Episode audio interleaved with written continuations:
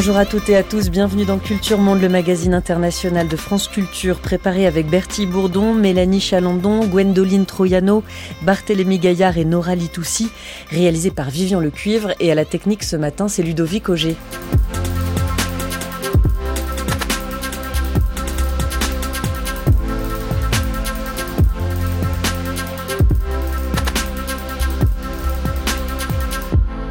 Agriculteurs français, allemands, belges, espagnols, c'est le temps des révoltes pour les agriculteurs européens. Culture Monde consacre quatre épisodes à ces colères qui n'ont pas le même objet selon les pays ou les types d'exploitation. Nous parlions hier des agriculteurs polonais et roumains affaiblis par la concurrence des produits ukrainiens. Demain, nous évoquerons le blues des fermiers anglais depuis le Brexit. Aujourd'hui, le système espagnol en surchauffe. De Gérone à Tarragone, ça a été le pire. Les réservoirs d'eau sont vides. On ne les a jamais vus aussi secs. Ils seraient remplis à seulement 4%. C'est une honte. On ne va pas blâmer les autorités parce qu'il ne pleut pas, mais elles doivent prendre des mesures pour que ça ne se répète pas lors des sécheresses. Sinon, nous allons tout perdre. Dès qu'ils seront mis en place, les débits écologiques sur les transferts d'eau vont provoquer une réduction très importante de la superficie de culture, une importante perte d'emplois et l'incertitude quant au maintien d'une agriculture compétitive, moderne et du système d'irrigation le plus efficace d'Europe.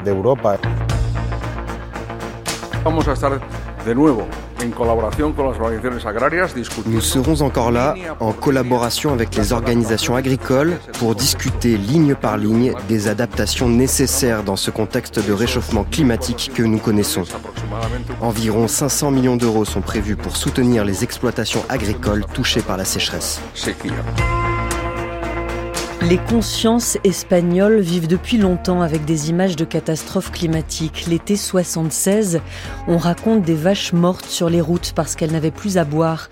On raconte la soif de la terre et les fleurs suppliantes, une exception alors devenue depuis nouvelle normalité. Comme le disait à ce micro la géographe Nassima Baron, l'année dernière le printemps fut extrêmement sec, les Espagnols pouvaient suivre en direct les niveaux d'eau des barrages sur des applications.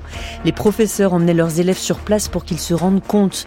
Puis trois canicules se sont enchaînées coup sur coup en juillet et en août. Ce 1er février, la Catalogne a décrété l'état d'urgence à cause de la sécheresse et les habitants comme les agriculteurs doivent limiter leur consommation d'eau. C'est l'une des doléances qui revient aujourd'hui quand les agriculteurs espagnols manifestent. Il y a de l'eau pour tout le monde, veulent croire certains. Il suffit de l'amener là où il n'y en a plus. Ce que l'Espagne fait d'ailleurs depuis les années 90 avec un système de transfert d'eau des fleuves du nord du pays vers le sud, notamment pour abreuver les cultures intensives de fruits et de légumes. Quelle place prennent ces questions dans les manifestations d'agriculteurs aujourd'hui. Quelle position ont à ce sujet les syndicats espagnols? Les responsables politiques ont-ils une vraie volonté de transformer le modèle agricole espagnol pour qu'il consomme moins d'eau? Nous en parlons ce matin avec nos deux invités. Bonjour Dario Salinas Palacios. Bonjour. Merci, merci, d'être avec nous. Je vous présente, vous êtes directeur de Cassini, cabinet de conseil et expertise géopolitique et cartographique. Vous êtes docteur en géographie. Nous sommes également en lien, euh, en liaison depuis Séville avec Jean-Baptiste Arguindegui. Bonjour. Bonjour. Et bienvenue, vous êtes professeur de sciences politiques à l'université Pablo Olivade de, de, Séville. Alors il se trouve que euh, hier en Espagne, des milliers de tracteurs ont bloqué les routes, que ce soit dans le centre du pays, près de Tolède, en Andalousie, en Murcie dans le sud-est, à Gérone dans le nord-est. La contestation est en train de s'étendre, alors que jusqu'à présent les manifestations restaient assez localisées. La mobilisation semble avoir pris de l'ampleur un peu plus tardivement en Espagne que dans les autres pays européens. Euh, Dario Salinas Palacios, pourquoi? Pourquoi est-ce que jusqu'à présent elle était euh, davantage localisée? Eh oui, bonjour. Eh, en fait, eh, en Espagne, ça fait des années qu'il y a des de mobilisations ou des critiques de, de, milliers agricoles envers euh, certains euh, politiques euh, européennes, comme la question de, la directive cas sur. Mais il n'y avait pas encore des, mobilisations d'ampleur au niveau national. Et je pense que le fait qu'il y a les, les élections européennes est, très proche et aussi le déclenchement de, de, autres mobilisations en Europe ça a permis de mobiliser un peu au niveau général en Espagne et surtout par, des motivations aussi externes des partis politiques à l'opposition. Les manifestations sont menées d'abord par des syndicats, c'est ce qu'on voit, c'est ce qui est le plus visible, la COAR, la SARA, l'Union des petits agriculteurs, l'UPA. Quel est l'état aujourd'hui du rapport de force, Jean-Baptiste Arguindegui, que ces syndicats maintiennent avec l'État central espagnol? Est-ce qu'ils sont aussi euh, forts, est-ce qu'ils sont aussi puissants et nombreux qu'en France? Alors, il faut, il faut bien distinguer euh, euh, les, différences qu'il y a entre ces, ces, trois syndicats. La SARA, c'est le, le, majoritaire, hein, c'est un peu la FNSE espagnole, c'est 60% de la production, euh, 200 000 adhérents, et plutôt euh, une ligne de centre droit alors que la COAR est beaucoup plus radicale et située à gauche, et l'UPA, euh, qui est une création pratiquement euh, du Parti socialiste des années 80, elle se situe plutôt au centre-gauche. Donc il y a souvent des, des, des problèmes de, de, de, mobilisation euh, entre ces, ces trois centrales. là, elles ont décidé de marcher main dans la main, ce, qui, ce qui en dit beaucoup sur, sur les revendications et la pression qui, qui va être mise sur le gouvernement espagnol. Elles ont démarré un peu plus tard qu'en Europe, enfin, ou qu'en France en tout cas. Mais toujours est-il que là, il y a une, une, ligne qui a été lancée, qui, euh, qui est, disons, partagée par les, les, trois centrales. Donc, euh, la pression est là. Je pense que, ça c'est une tendance qu'on voit à peu près avec tous les, les gouvernements, droite ou gauche en Espagne, il y a déjà eu des, concessions, voire des cessions, euh, qui, ont, déjà commencé à être réalisées de façon localisée, par exemple à, Huelva, mais je pense que ça va continuer dans les, semaines qui viennent. À, quel titre est-ce qu'ils veulent mettre une pression sur le gouvernement espagnol et sur l'Union européenne? Euh, Jean-Baptiste Arguindegui, est-ce que disent prendre part à un mouvement européen ou est-ce qu'ils estiment avoir des intérêts très spécifiques espagnols à défendre?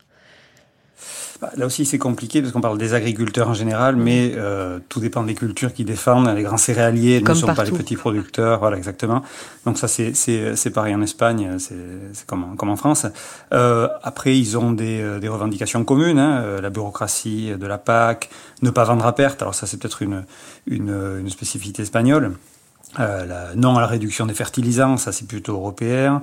Euh, il y a un truc très espagnol aussi qui est, qui est l'aspect de, de l'assurance contre le risque climatique, et que, comme vous l'avez dit, mmh. euh, l'Espagne est en stress hydrique pratiquement les trois quarts de l'année maintenant. Euh, il y, y a vraiment de, un travail qui est demandé à ce niveau-là. Et puis évidemment, il y a toute une rhétorique de, de la concurrence internationale. Alors en France c'est les Espagnols, en Espagne c'est le Maroc, mmh. par rapport à ce dumping agricole qui est réalisé. On est toujours Alors, le la pression de là. Oui, on l'a vu hier entre la Pologne et l'Ukraine, par exemple.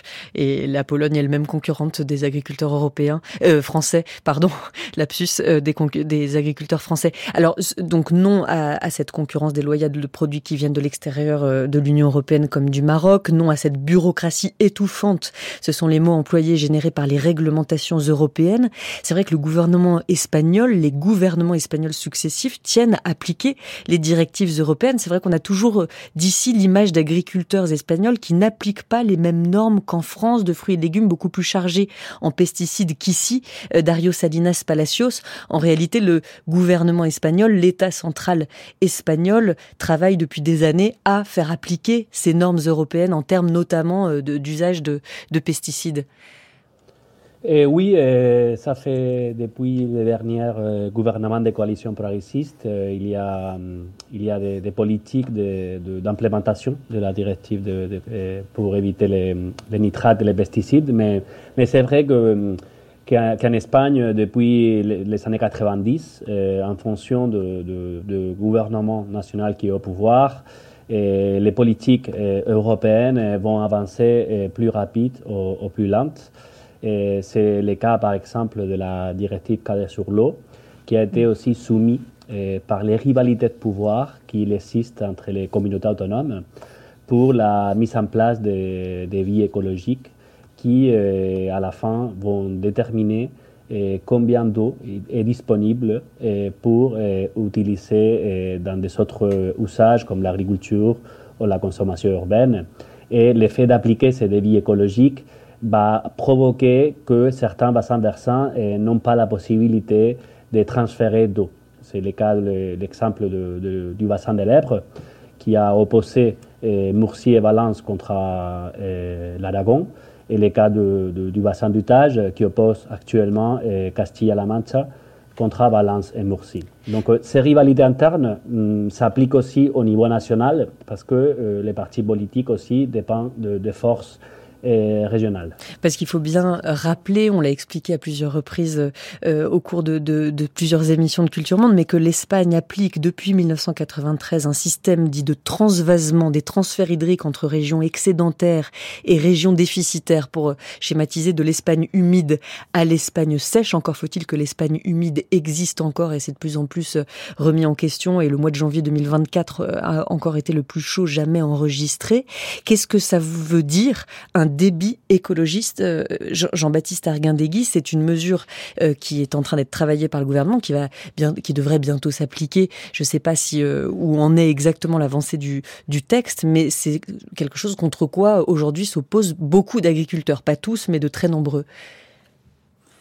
Oui, alors euh, Dario l'a dit, il y, a, une différence à faire entre le, nord et le sud, euh, et puis euh, il y, a, le fait que, en principe, les cours d'eau sont, gérés au niveau national en, Espagne à travers les confédérations hydrographiques, mais euh, il faut bien, bien comprendre que le, le, système espagnol est pratiquement fédéral, c'est un système multiniveau où des revendications locales peuvent bloquer des politiques nationales.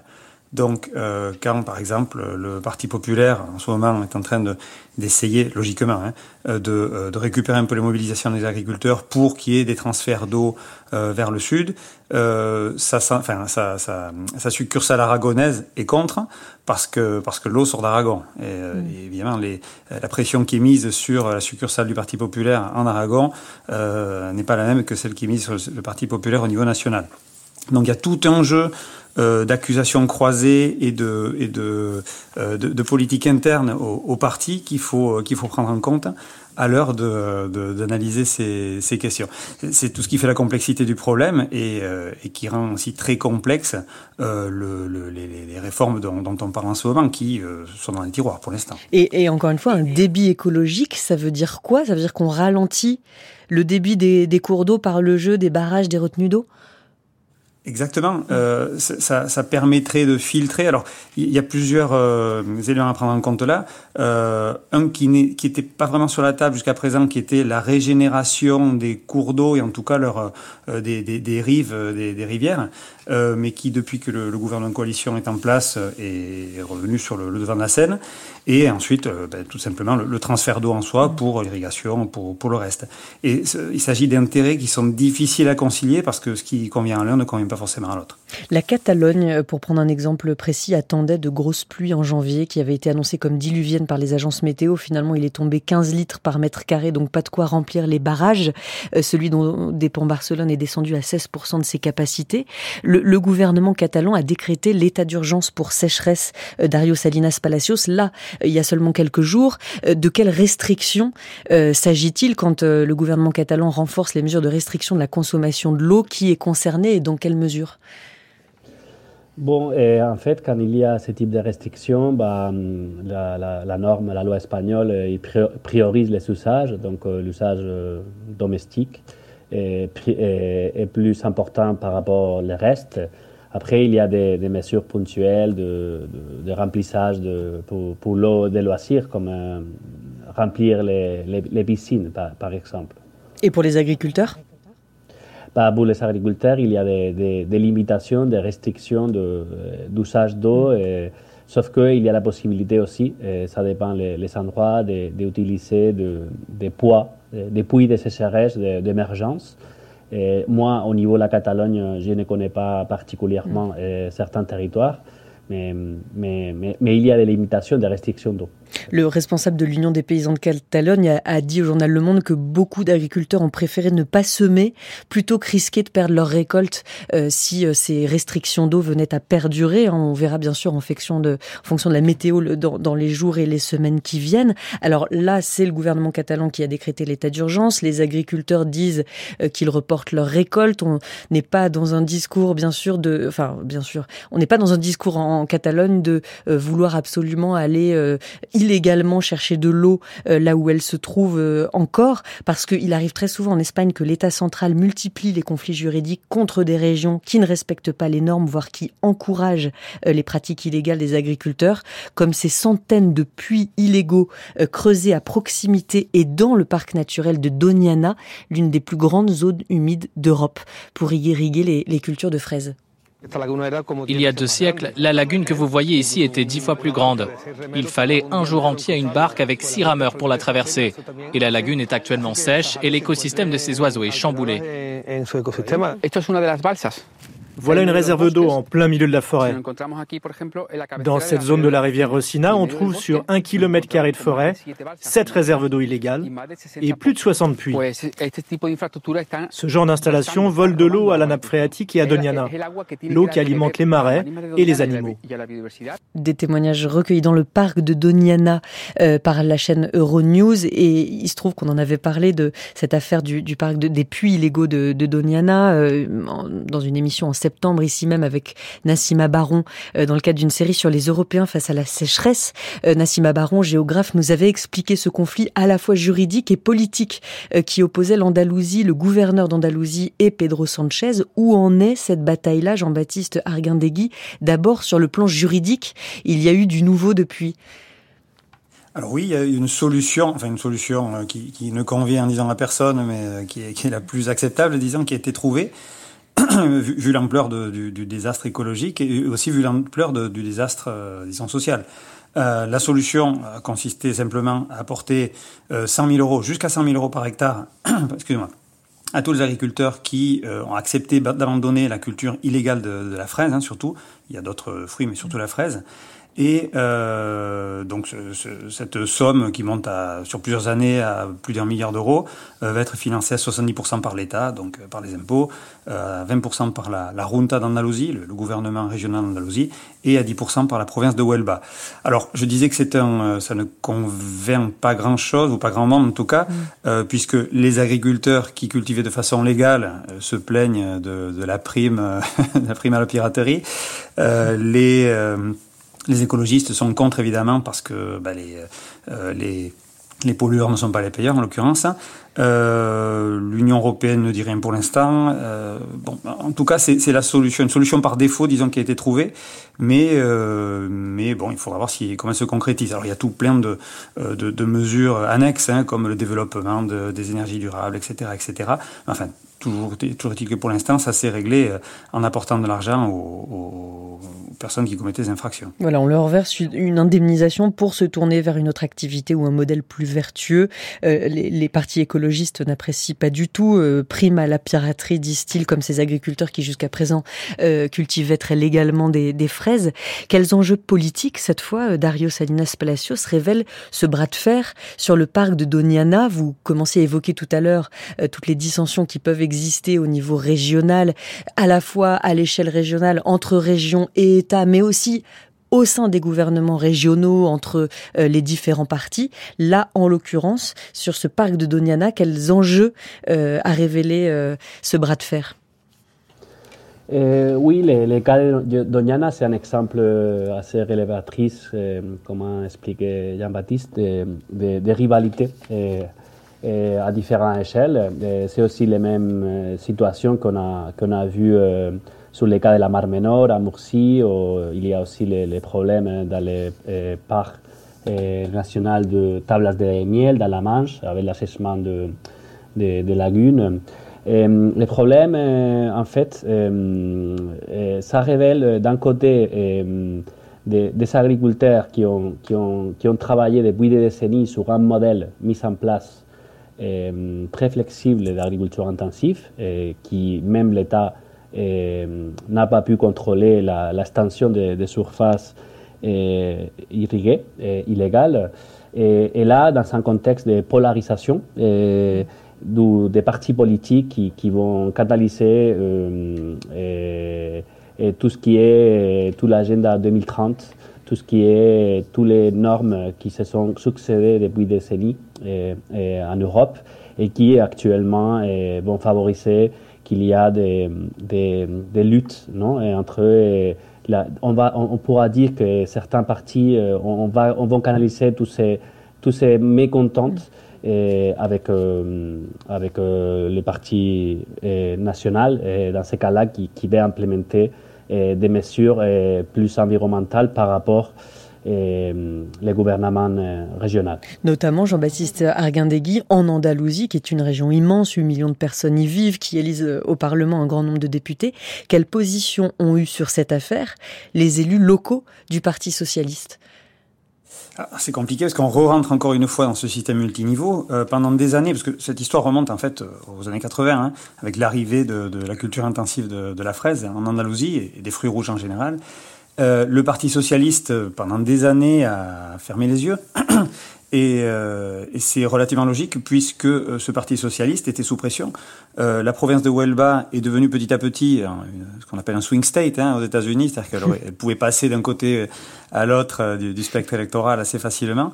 Et, euh, et, le Parti socialiste a donc décidé un peu de fermer les yeux sur sur la culture illégale de la fraise. Alors, il faut comprendre les conditions sociales qu'il y a derrière. C'est 12 000 hectares, 100 000 travailleurs plus leur famille. C'est une force, c'est une force électorale assez assez, importante.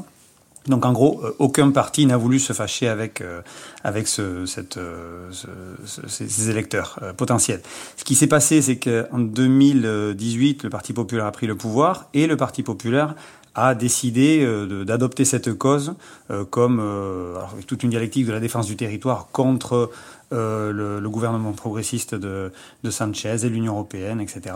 Et comme je le disais, la seule issue qui a été trouvée à ce, conflit interne au Parti socialiste et euh, entre niveau de gouvernement a été finalement une solution qui consistait à, à, à donner l'argent à tout le monde. Donc difficile pour le Parti socialiste local en Andalousie d'aller trop loin euh, dans la pression sur les agriculteurs andalous, ne serait-ce que s'il veut pouvoir récupérer un jour l'Andalousie, puisque la région est dirigée depuis 2022 par le Parti populaire, par le Parti de droite. Ce sont vraiment euh, Dario Salinas Palacios, deux visions politiques qui s'affrontent, et en particulier pendant les périodes de sécheresse. Quand je dis vraiment, c'est plutôt au niveau national. On a bien compris qu'il y avait des divergences entre euh, les grands discours de Pedro Sanchez et du Parti socialiste à l'échelle nationale ceux que l'on peut entendre au niveau local, mais si on devait schématiser, il y a une différence quand même de discours entre la droite et la gauche sur ces questions de, l'accès à l'eau.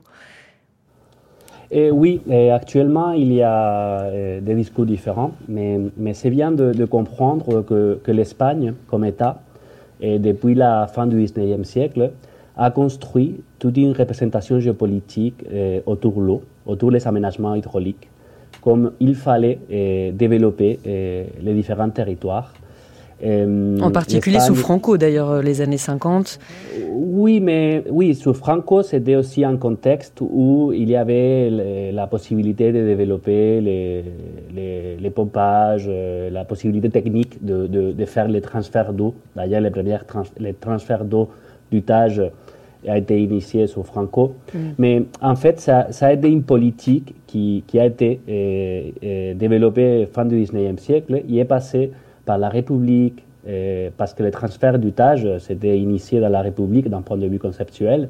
Et, et cette vision, et cette façon de, de comprendre l'eau comme un vecteur de développement a été mise en cause dans les années 90.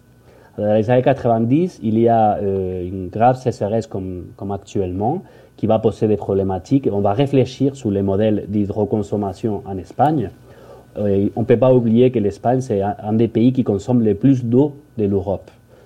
Et, c'est un pays qui, en moyenne, euh, d'eau euh, est dans les seuils semblables à d'autres pays européens. Ce n'est pas exclusivement un problème de manque d'eau, mm. c'est plutôt un problème de, de consommation d'eau, surtout dans certains territoires. Donc, euh, ce consensus a été euh, en crise dans les années 90. D'ailleurs, c'était le Parti socialiste, hein, au début des années 90, qui proposait d'interconnecter tous les pays par transfert d'eau.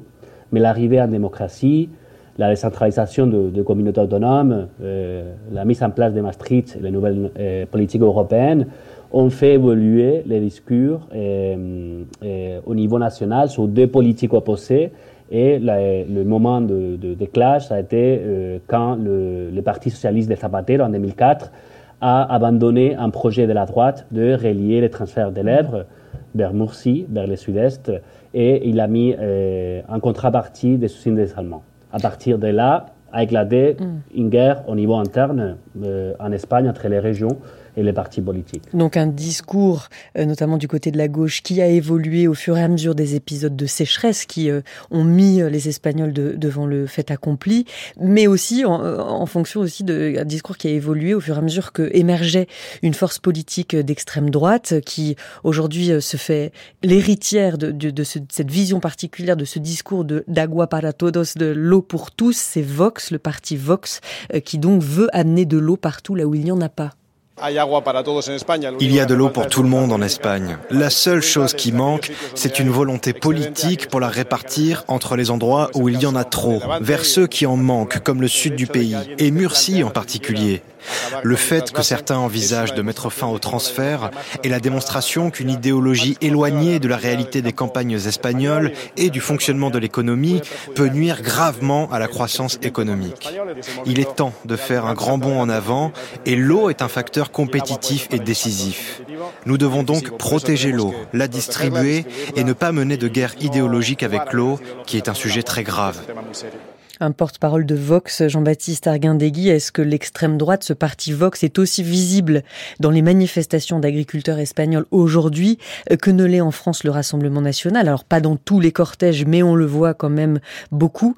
Euh, qu'est-ce qu'on peut dire aujourd'hui de, la façon qu'a le parti Vox euh, de récupérer, d'instrumentaliser peut-être ce, discours agricole dont il se fait le défenseur depuis longtemps en réalité? Oui, alors il y a, toujours euh, cette pensée magique hein, dans le, discours de Vox où il y a de l'eau. Euh, il faut juste la, transporter et, tout ça, c'est la, faute des, élites évidemment qui, ne veulent pas le faire. Alors, euh, Vox suit, suit, un schéma très proche de celui du, du Rassemblement national et d'autres euh, d'autres groupes, notamment en Allemagne, en essayant de capitaliser euh, le mécontentement sur ces questions agricoles. C'est pas la première fois. Euh, ça avait déjà commencé, ou en tout cas le, le, le schéma était déjà en place lors de, de la hausse du, du, prix du carburant qui avait qui avait impacté assez fortement l'agriculture en Espagne et le transport évidemment. Donc Vox avait déjà rodé tous ces mécanismes euh, il y a un an, un an et demi, et donc euh, Vox repart, disons, en guerre contre le gouvernement. Alors en plus, euh, là, il y a une, euh, bah, je sais pas si c'est une coïncidence, en tout cas, le fait est que les, euh, les, les, les, les, fiefs de Vox sont notamment l'Almeria, culture intensive sous serre, sous plastique, et Murcie, et c'est justement des régions qui, depuis des années, demandent des, des transferts d'eau, plus de, de, de, de, centres de dessalement, etc., etc. Donc, disons que ces intérêts électoraux coïncident en l'occurrence avec cette, cette géopolitique de l'eau, comme disait Dario, pour, pour en arriver à ce discours. C'est un parti qui aujourd'hui se la joue rural, entre guillemets, alors qu'à la base, il est plutôt urbain. Oui, ce sont des élites urbaines, comme la plupart des, partis. Euh, il y a des architectes, il y a, beaucoup de gens en fait, euh, notamment le, leader, qui étaient, qui sont des, jeunes pousses du Parti populaire, euh, qui, ont, qui sont des cadres du parti en fait, qui n'ont jamais travaillé en dehors de, ces structures et qui un jour ont vu un filon électoral et ont décidé de, de créer cette, euh, cette machine électorale qui, qui, fonctionne plutôt bien sur un discours de mécontentement, euh, rarement avec des propositions euh, plus constructives, mais enfin qui, qui pour l'instant est sur une, une pente, disons, plutôt, on va dire, plutôt au niveau national, plutôt, qui va plutôt vers le haut, quoi, disons. Et c'est frappant sur les images de voir qu'ils se sont tous achetés un chaleco, c'est ça, on dit comme ça, une doudoune sans manche, c'est comme ça qu'on dit, je crois. Le, le, chaleco est même devenu le fat chaleco, c'est-à-dire le, chaleco fasciste. Ah, on dit comme ça. exactement dans, les journaux, euh, et c'est devenu une espèce de, symbole de ralliement. Et ça, fait agriculteur, comme on dit, c'est ça. Avec un discours, euh, le discours de Vox est aussi très anti-immigration. Dario Salinas Palacios, est-ce qu'on a une idée aujourd'hui, pourtant, de la part de travailleurs immigrés qui font vivre l'industrie agricole, qui font vivre euh, les exploitations de ces agriculteurs défendus par Vox aujourd'hui? Eh, oui, c'est un, peu, un peu la contradiction. Euh, comme disait Jean-Baptiste, euh, c'est Almeria, Murcie, où, Vox a, eu ses meilleurs euh, taux électoraux. D'ailleurs, à Murcie, dans l'élection générale de 2019, a été les premières parties les plus votées.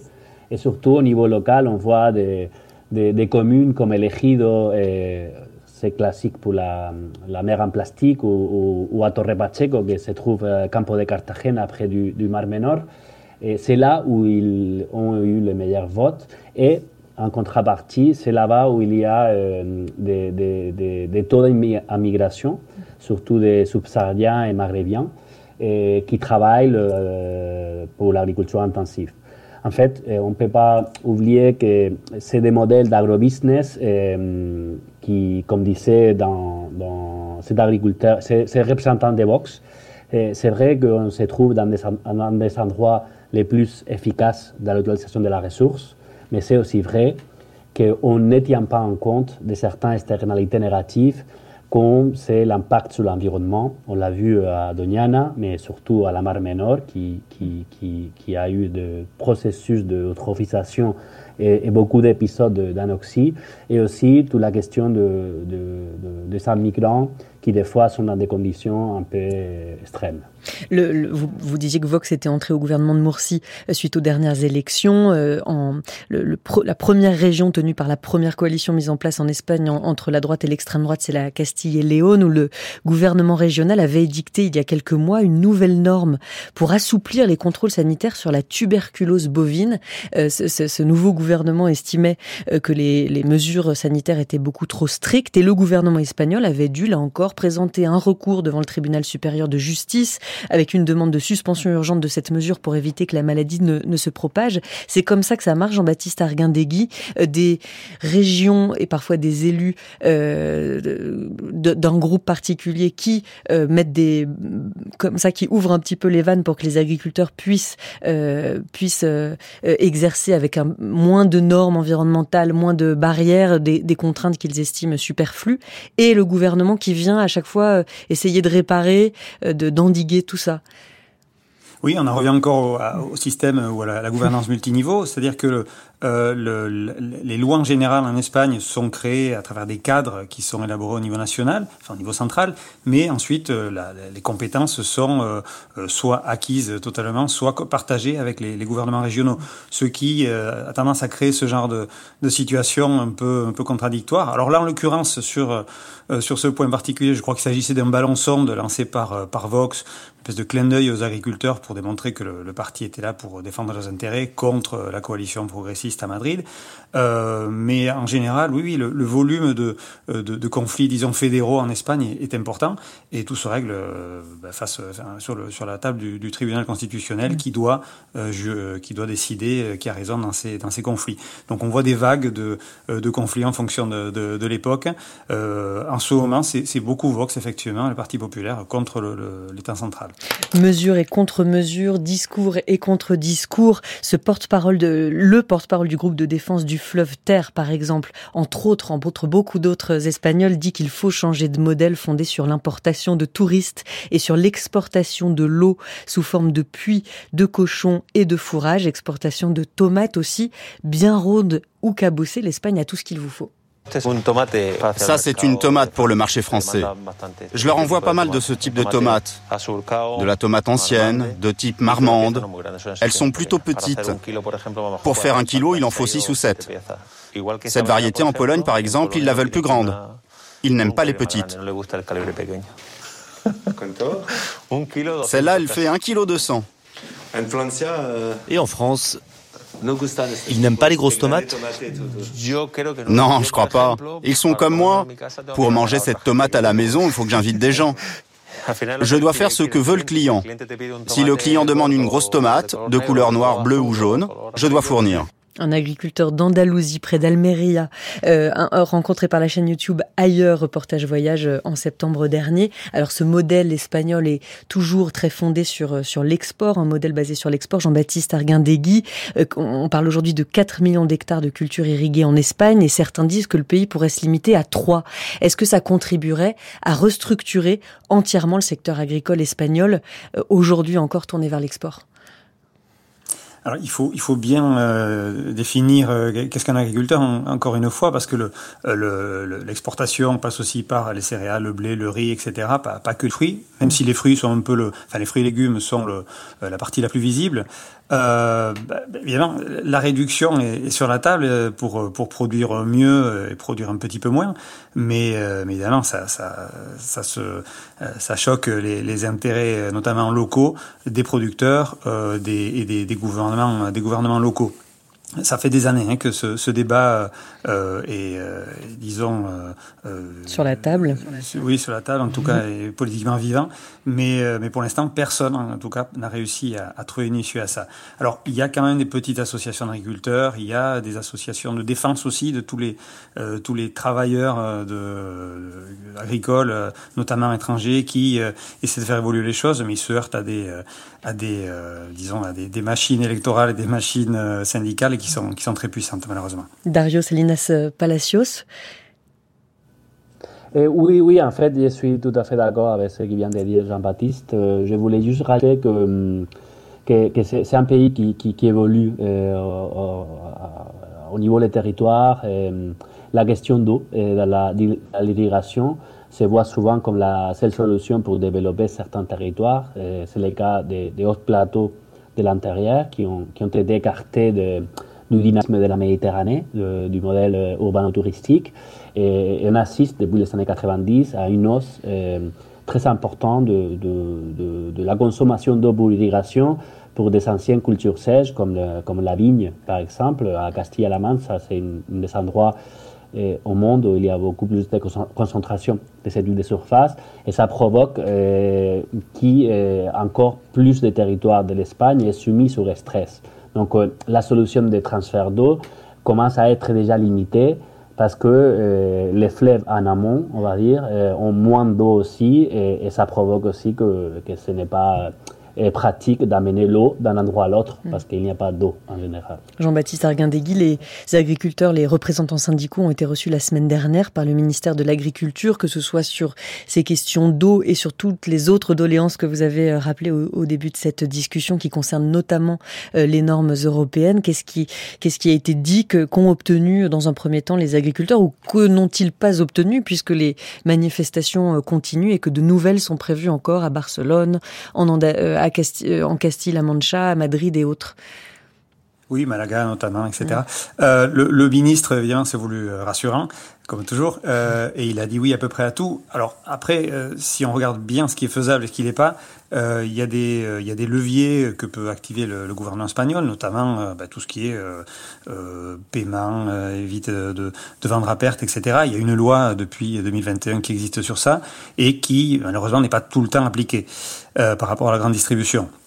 Euh, après, la marge de manœuvre sur le reste, les fertilisants notamment, ou, euh, ou par exemple la concurrence internationale, là, euh, on est à un niveau au niveau européen. Donc on a vu que, la, Commission fait machine arrière il n'y a pas longtemps, mais ça, ce sont des, des, décisions qui, par définition, sont réglées au niveau de la Commission européenne, pas du gouvernement espagnol. Un problème européen, c'est aussi quand on voit des agriculteurs français aujourd'hui arrêtés à la frontière espagnole, des camions qui transportent des marchandises, fruits et des légumes espagnols en disant que ça leur fait une, énorme concurrence euh, déloyale. Ce sont des termes qu'on entend. La question, la, vraiment, ce qui est désigné, c'est en fait très souvent l'Europe. On en parle euh, dans un instant pour notre focus avec Sergio Molina Garcia, juste après cette chanson d'un groupe originaire de Saragosse, NL Rio.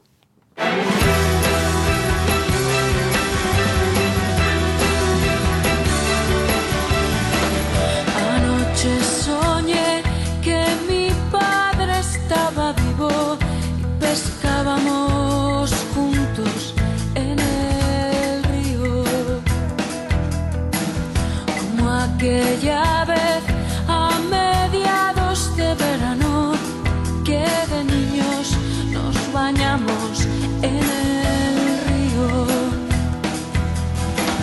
El que fue testigo generación tras generación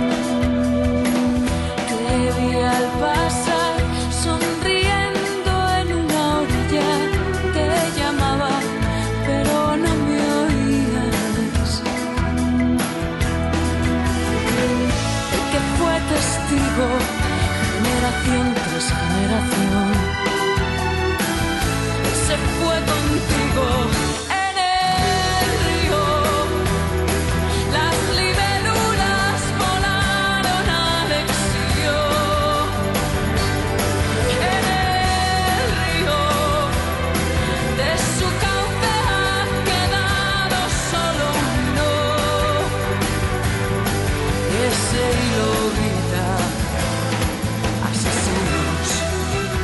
NL Rio, un titre de 2005 d'Amaral, groupe originaire de Saragosse, qui évoque ici l'assèchement des rivières. Les libellules se sont envolées pour l'exil. Aujourd'hui, la rivière crie au meurtrier, au meurtrier.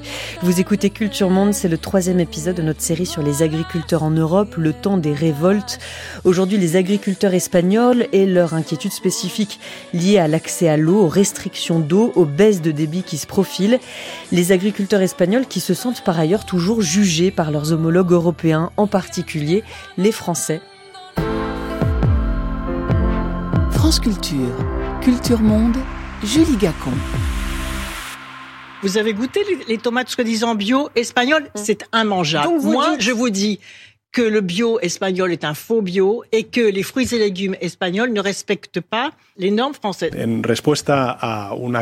En réponse à ce que j'estime être une critique infondée de l'ancienne ministre française Ségolène Royal à l'encontre des tomates espagnoles, je pense que Madame Royal n'a pas eu la chance de goûter aux tomates espagnoles. Je l'invite à venir en Espagne pour goûter à n'importe laquelle des variétés des tomates espagnoles et elle verra que les tomates espagnoles sont imbattables.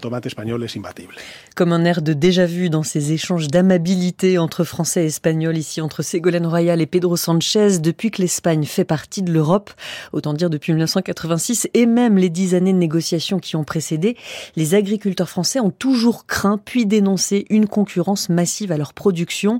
Et depuis quelques semaines à nouveau, des camions qui transportent les fruits et légumes espagnols sont attaqués à la frontière dans les Pyrénées. Bonjour Sergio Molina Garcia. Bonjour. Merci beaucoup d'être avec nous en direct de Cuenca euh, en Castille-El Mancha. Vous êtes professeur d'histoire contemporaine à l'université de Castille-Mancha. Vous avez fait paraître aux éditions de l'Armatan il y a deux ans le débat franco-espagnol et l'adhésion de l'Espagne à la CE, la Communauté économique européenne.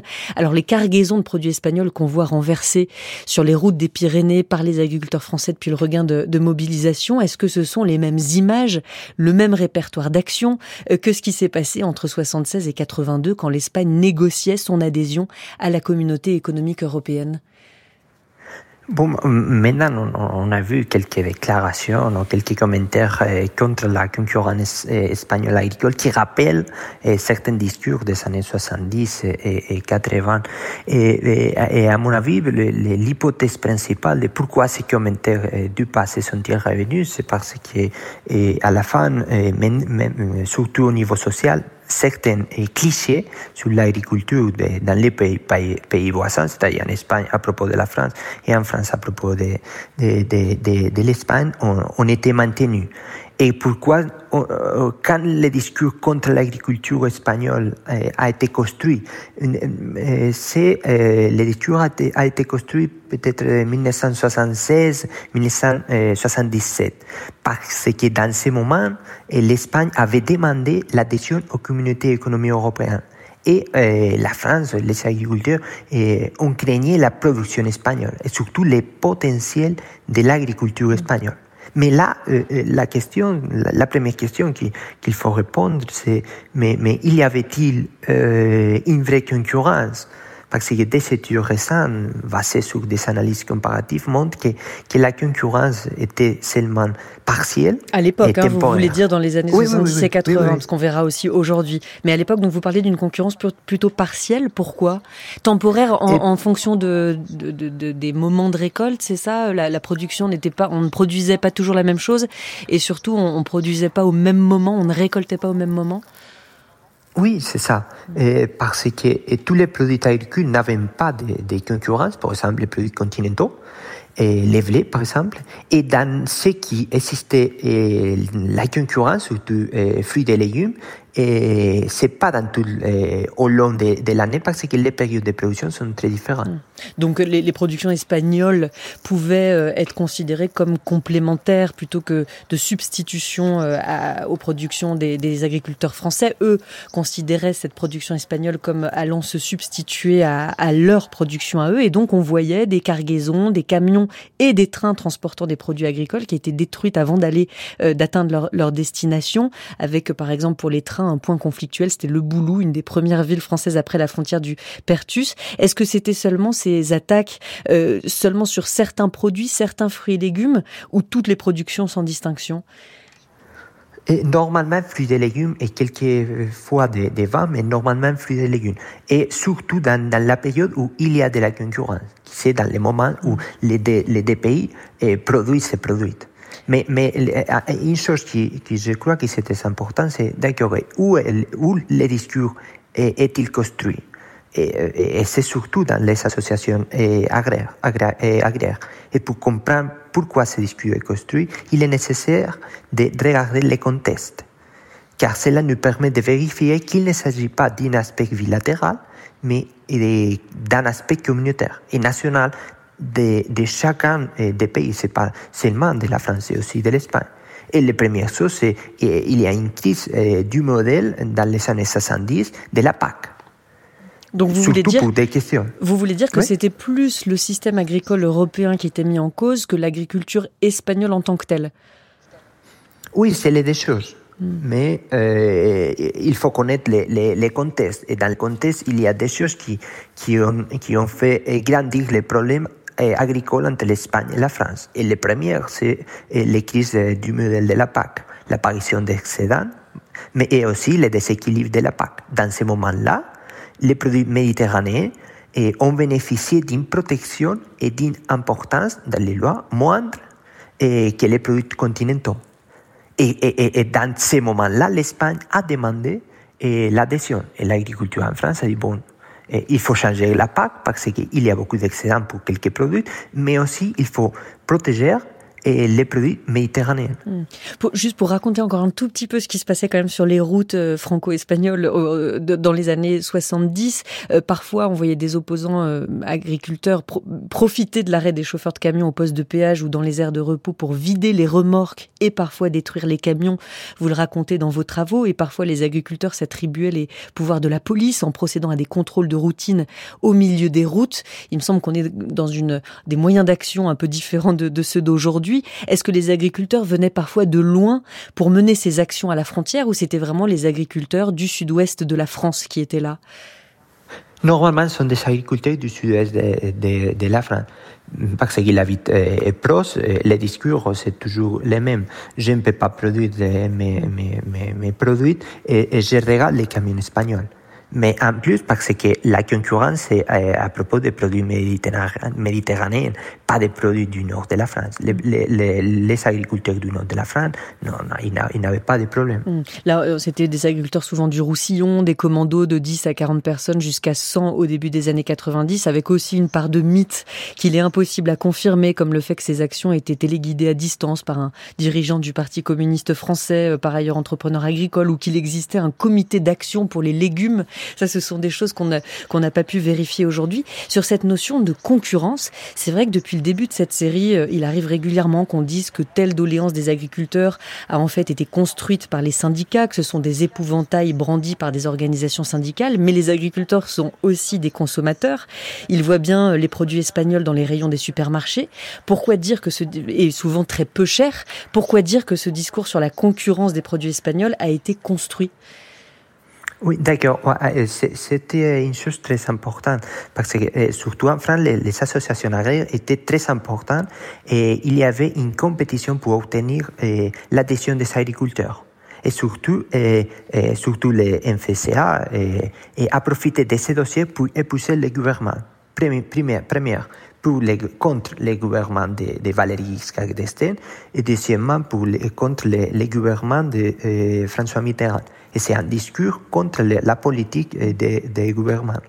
Et les, les, soutiens politiques les plus importants à l'époque euh, des agriculteurs, c'était Jacques Chirac et c'était Georges Marchais du Parti communiste. Merci beaucoup d'avoir été avec nous, Sergio Molina Garcia, professeur d'histoire contemporaine à l'Université de Castille, euh, La Mancha. Vous avez fait paraître donc il y a deux ans le débat franco-espagnol et l'adhésion de l'Espagne à la CE e aux éditions de l'Armatan. Une réaction de nos invités, Dario Salinas Palacios et Jean-Baptiste Arguindegui, pour actualiser ce discours aujourd'hui sur cette concurrence que, que, que, que constituerait encore les les produits euh, agricoles espagnols face aux Français. C'est vrai que si les normes européennes s'appliquent à tous les pays membres, ils disposent quand même d'une grande marge d'action. Chacun doit définir son plan stratégique national. Est-ce qu'il est juste de dire, comme le fait Pedro Sanchez, que les produits espagnols sont désormais produits dans les mêmes conditions euh, que les produits français, qu'il n'y a plus du tout autant de pesticides qu'avant et que tout ça, c'est du passé? Jean-Baptiste Arguindegui alors, je suis pas spécialiste sur les pesticides, mm. mais je crois que d'un point de vue technique, on s'en est beaucoup rapproché. Je crois qu'il y a eu une, espèce de convergence là des, des, moyens de production.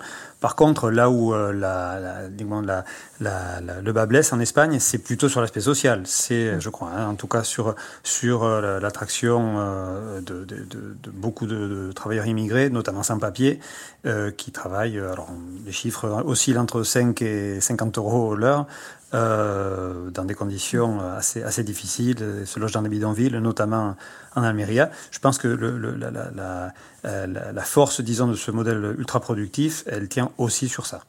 Euh, même question, Dario Salinas Palacios. Euh, L'Espagne a fixé des normes euh, a priori un peu moins contraignantes que la France, en tout cas sur les objectifs de réduction des pesticides, mais reste dans les clous des feuilles de route européennes. Est-ce que vraiment l'agriculture espagnole a gagné en qualité ces dernières années? Et si oui, qu'est-ce qui a incité les agriculteurs espagnols à diminuer l'usage d'intrants et de pesticides?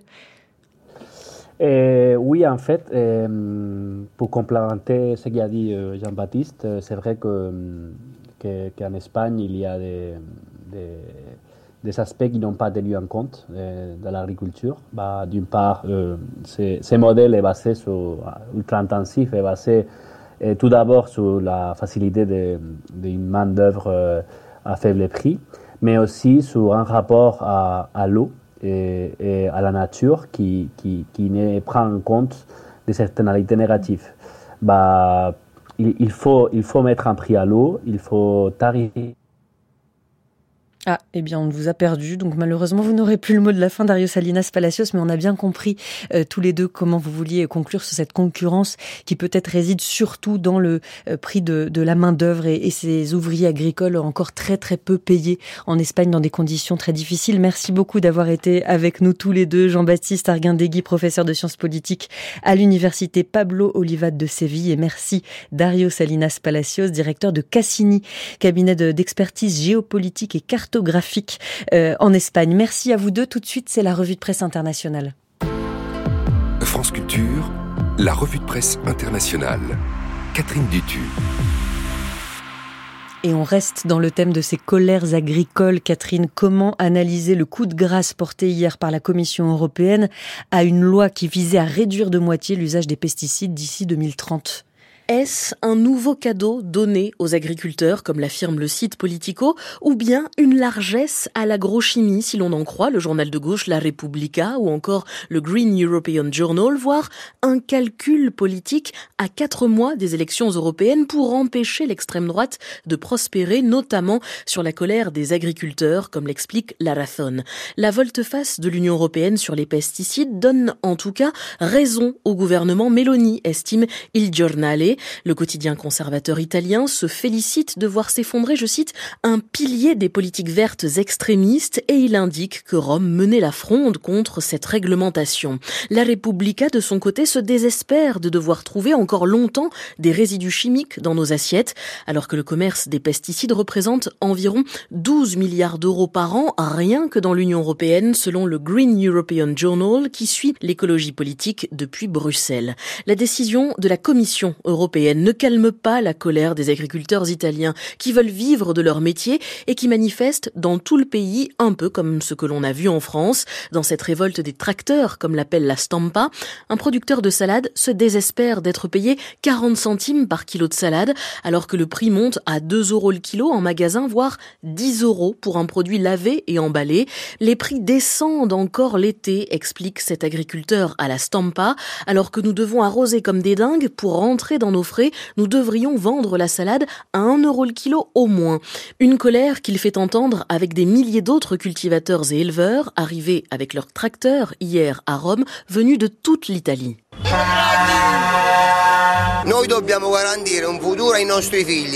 Nous devons garantir un avenir à nos enfants. Moi, j'ai 30 ans, une femme et trois enfants que j'ai laissés derrière moi pour venir ici cette semaine. Je pense qu'il est juste, à ce stade, de se battre pour changer les choses. Nous ne demandons rien d'étonnant, nous voulons que notre travail soit sérieusement reconnu à sa juste valeur. Notre force, dit un autre agriculteur à la raille, c'est aussi tous les gens qui nous ont applaudis et soutenus le long des routes lorsque nous avons traversé le pays pour venir à Rome. Des agriculteurs ont même prévu de se rendre avec une vache Ercolina au festival de la chanson italienne de San Remo. Elle pourrait même monter sur scène, s'amuse la Repubblica. San Remo attend Ercolina comme Godot. Et ce n'est pas le seul mouvement de protestation en Europe, Catherine. Nous avons parlé ici même des récentes manifestations à travers l'Europe, notamment en France et en Allemagne. C'est le symbole d'une polarisation sur le continent, souligne le Guardian. L'Union européenne avait annoncé la semaine dernière des mesures pour limiter les perturbations du marché dues à l'entrée de produits ukrainiens et reporter aussi les règles de mise en jachère destinées à promouvoir la santé des sols et à encourager la biodiversité. Qu'importe, l'argent reste au cœur de la colère. Les agriculteurs grecs ont promis hier de bloquer les autoroutes et de converger vers Athènes avec leurs tracteurs, indique l'agence de presse nationale ANNA. Aux Pays-Bas, des centaines d'agriculteurs ont aussi bloqué des autoroutes hier et ils ont déversé et brûlé du fumier, des bottes de foin et des palettes de bois. L'épaisse fumée a provoqué des accidents. Plusieurs personnes ont été blessées, indique de Télégraphe. En Espagne, à présent, alors que les syndicats agricoles promettent de durcir le mouvement des demain, rapporte la Razón, le gouvernement Sanchez doit répondre aujourd'hui au Parlement questions de la droite espagnole et de l'extrême droite sur la crise agricole et les tensions de la semaine dernière avec les producteurs français. Pas sûr non plus que les esprits se calment alors que dans la feuille de route de la Commission pour réduire de 90% les émissions de gaz à effet de serre en 2040, le Financial Times rapporte l'abandon de l'objectif de moins 30% des émissions d'azote et de méthane liées à l'agriculture. La campagne de lobbying menée par l'agro-industrie et l'agrochimie a été couronnée de succès le Green European Journal ainsi que le journal de gauche Dénic Référendum en République tchèque, journal pour qui des entreprises comme Bayer ou BASF qui dépendent de la vente de pesticides veulent saper le succès de l'agriculture biologique.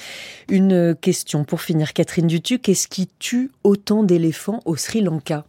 Question posée par la BBC. Alors que l'an dernier, 470 éléphants sont morts au Sri Lanka, la moitié de la main de l'homme juste pour le plaisir de tuer, dénonce le journal sri-lankais The Island. Conflit croissant entre les humains et les éléphants, alors que l'éléphant d'Asie est classé comme une espèce en voie de disparition à cause des exploitations agricoles, de la déforestation. Les éléphants s'approchent des villages. 50 ont été tués l'an dernier par des clôtures électriques illégales, rapporte le quotidien sri-lankais The Daily News, si bien que le Ceylon Electricity Board, l'équivalent euh, d'EDF chez nous, a décidé de créer un numéro vert pour signaler les clôtures et les constructions non autorisées. Affolés, certains pachydermes ont aussi piétiné 176 personnes l'an dernier.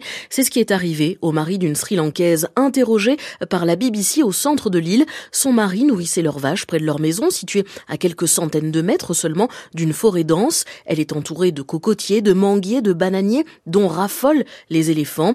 Ils ont piétiné cet agriculteur à mort. L'opposition politique au Sri Lanka demande un plan national d'utilisation des terres, explique le Daily News, pour réduire les conflits entre les humains et les éléphants. Merci beaucoup Catherine Dutu.